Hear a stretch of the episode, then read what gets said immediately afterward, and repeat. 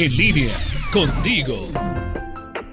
Nuevo Lulú de Medina, con el placer de saludarte. En diferentes circunstancias de nuestra vida, a veces estamos en el estira y afloja entre lo que tu mente trata de imponerte y lo que tu corazón quiere sentir. Y creo es beneficioso para nuestro bienestar escuchar a nuestra mente, a nuestro corazón. Sí, a ambos. Cada uno tiene cosas que decir. Cada uno tiene sus características propias para comprender y actuar ante el mundo. A veces se cree que la razón es superior a los sentimientos el ser humano se caracteriza por poseer razón y corazón, y ambos forman un todo que no puede dividirse. Por separado pueden ser peligrosos, porque la mente usa la lógica, pero olvida lo que sientes. El corazón te guía, pero sin control puede equivocarse.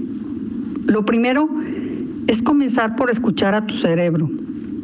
Es el encargado de pensar, argumentar, te da sensatez. Es la mente quien pone un granito de cordura.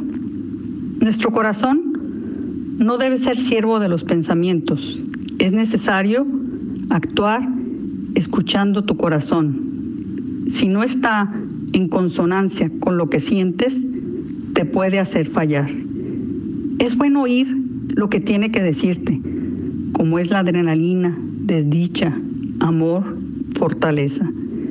Si no los conectamos, cabeza y corazón, si hablas con el cerebro y no con el corazón, puedes lastimar u ofender.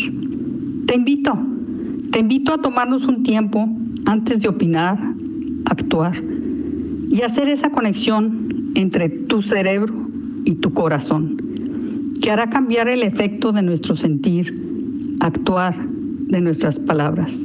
Piensa, lo ideal sería tener el corazón en la cabeza y el cerebro en el pecho.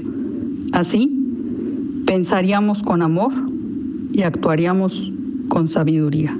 Abrazo, Lulú de Medina.